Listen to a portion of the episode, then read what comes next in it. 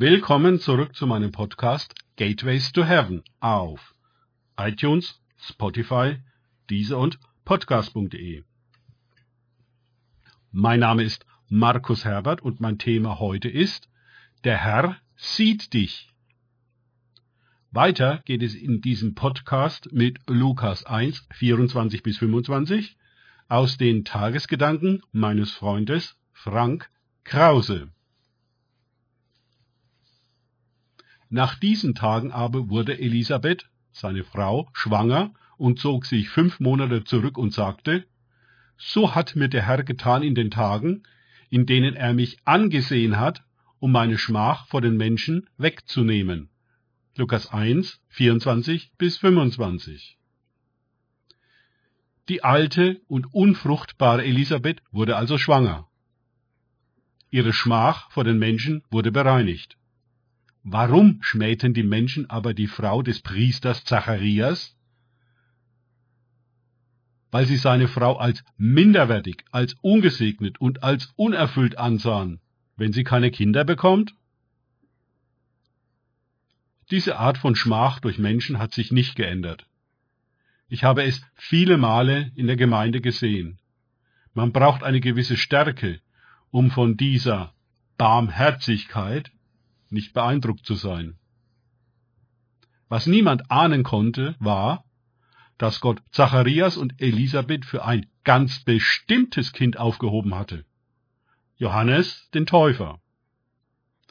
Ob alt oder unfruchtbar, das war keinerlei Hindernis für Gott. Er orientiert sich nicht an so etwas. Zacharias und Elisabeth bekamen eine Nachricht vom Himmel durch den Engel Gabriel. Wow! Wer kann das schon von sich sagen? Diese Geschichte wurde noch besser als eine Verwandte namens Maria, die zufällig mit Jesus schwanger war, zu Elisabeth kam und ein paar Monate bei ihr blieb. Lukas 1,56. Elisabeth arbeitete nicht bis zum letzten Moment, sondern zog sich zurück. Fünf Monate steht hier. Und dann kam Maria für weitere drei Monate. Na, das sind mal Schwangerschaften, denen Raum und Zeit gegeben wird, wo gebetet und Bewusstheit gewonnen wird, wo man ernst nimmt, dass ein Wunder geschieht und ein Kind geboren wird. Unsere ach so fortschrittliche Kultur hat nichts dergleichen zu bieten, außer die Schmähung, die eine Frau trifft, wenn sie kein Kind bekommt, oder doch eins, aber schon viel zu alt dafür ist. Die Ärzte raten dann dringend zu einem Abbruch oder wenn sie die komplette Schwangerschaft einfach nur mit Schwangersein verbringt. Ja, hat sie denn nichts Besseres zu tun? Damit wollen wir Geld verdienen. Nein, offenbar nicht. Ein Kind zur Welt bringen ist eine unbezahlbare Höchstleistung und man kann kein Kind so oder anders zur Welt bringen.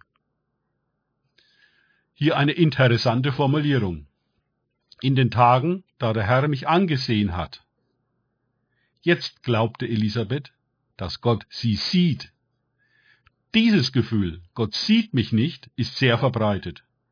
Menschen fühlen sich ignoriert und übergangen, unwichtig und nebensächlich. Woher kommt das? Die Bibel wiederholt an vielen Stellen, dass Gott uns nicht übersieht und übergeht. Wir fragen uns, aber warum ist dann alles bei mir so, wie es ist? Fünf Jahre hat Elisabeth still ihre Schmach getragen, ohne auch nur den geringsten Sinn darin zu finden. Wie auch. Warum war sie von Gott gestraft? Warum nicht wie alle anderen und so weiter? Jetzt, nach all der Zeit, begann Elisabeth das große Bild, beziehungsweise die ganze Geschichte zu erkennen, die eben viel größer ist als ihre ganz persönliche, kleine Geschichte, in der sich alles um sie und um ihre Schmach dreht und nichts um Israel und seine Schmach oder gar um Gott und dessen Schmach. Wir können den Heiligen Geist immer wieder bitten, wenn unsere kleine Welt nicht funktioniert und unsere Geschichte keinen Sinn ergibt, uns die größeren Zusammenhänge zu offenbaren. Dann kommen wir aus dem Staunen nicht mehr heraus und begreifen, dass wir einfach immer zu klein und egozentrisch denken.